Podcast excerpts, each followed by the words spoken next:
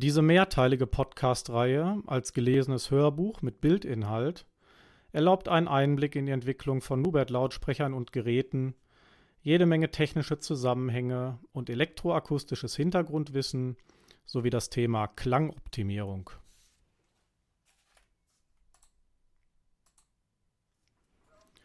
Heute Technik satt. Klangentscheidende Faktoren im Umfeld guter Lautsprecher.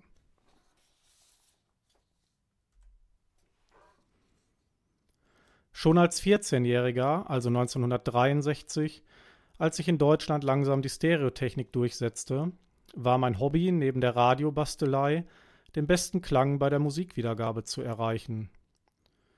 Es erschien damals schon klar, dass die Qualität der Lautsprecher dabei am wichtigsten ist. Später haben sich aber zwei weitere Punkte als ähnlich wichtig herausgestellt. Die Qualität der Aufnahme. Es gab damals nur wenige Aufnahmen, die das Klangbild nicht zu einem Einheitsbrei vermischt haben die Akustik des Hörraums und die Sorgfalt, mit der die Lautsprecher aufgestellt werden. Mit dem größten Aufwand, den meine HiFi-Kumpels und ich leisten konnten, damals hohe Preise, haben wir uns immer bessere Tonbandmaschinen angeschafft, um die vergängliche Klangqualität der damals besten Stereo-Langspielplatten für unbegrenzte Zeit zu konservieren.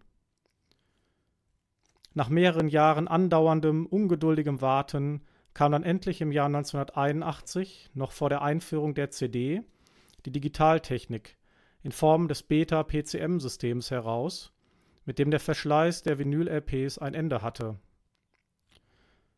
Fast alle der von uns gesammelten mehreren hundert LPs, die vorher nur ein- oder zweimal abgespielt wurden, haben wir dann mit dem Prozessor Sony PCM F1 auf Betamax Videokassetten digital archiviert als dann im August 1982 die ersten CDs herauskamen, waren wir sehr überrascht davon, dass sie deutlich heller klangen als unsere PCM-Aufnahmen der Analog-LPs, weshalb dann der Höhenregler am Verstärker öfters nach links gedreht werden musste. Die helle Abmischung war sehr wahrscheinlich ein Fehler der damaligen Toningenieure, die sich offenbar riesig darüber gefreut haben, nun jede Menge hohe Tonlagen auf den Datenträger bannen zu können. Nach einigen Jahrzehnten hat sich aus unserer Sicht immer wieder bestätigt, dass der Klang einer guten Stereoanlage vor allem von den drei Faktoren Aufnahmequalität, Lautsprecherqualität und Raumakustik abhängt.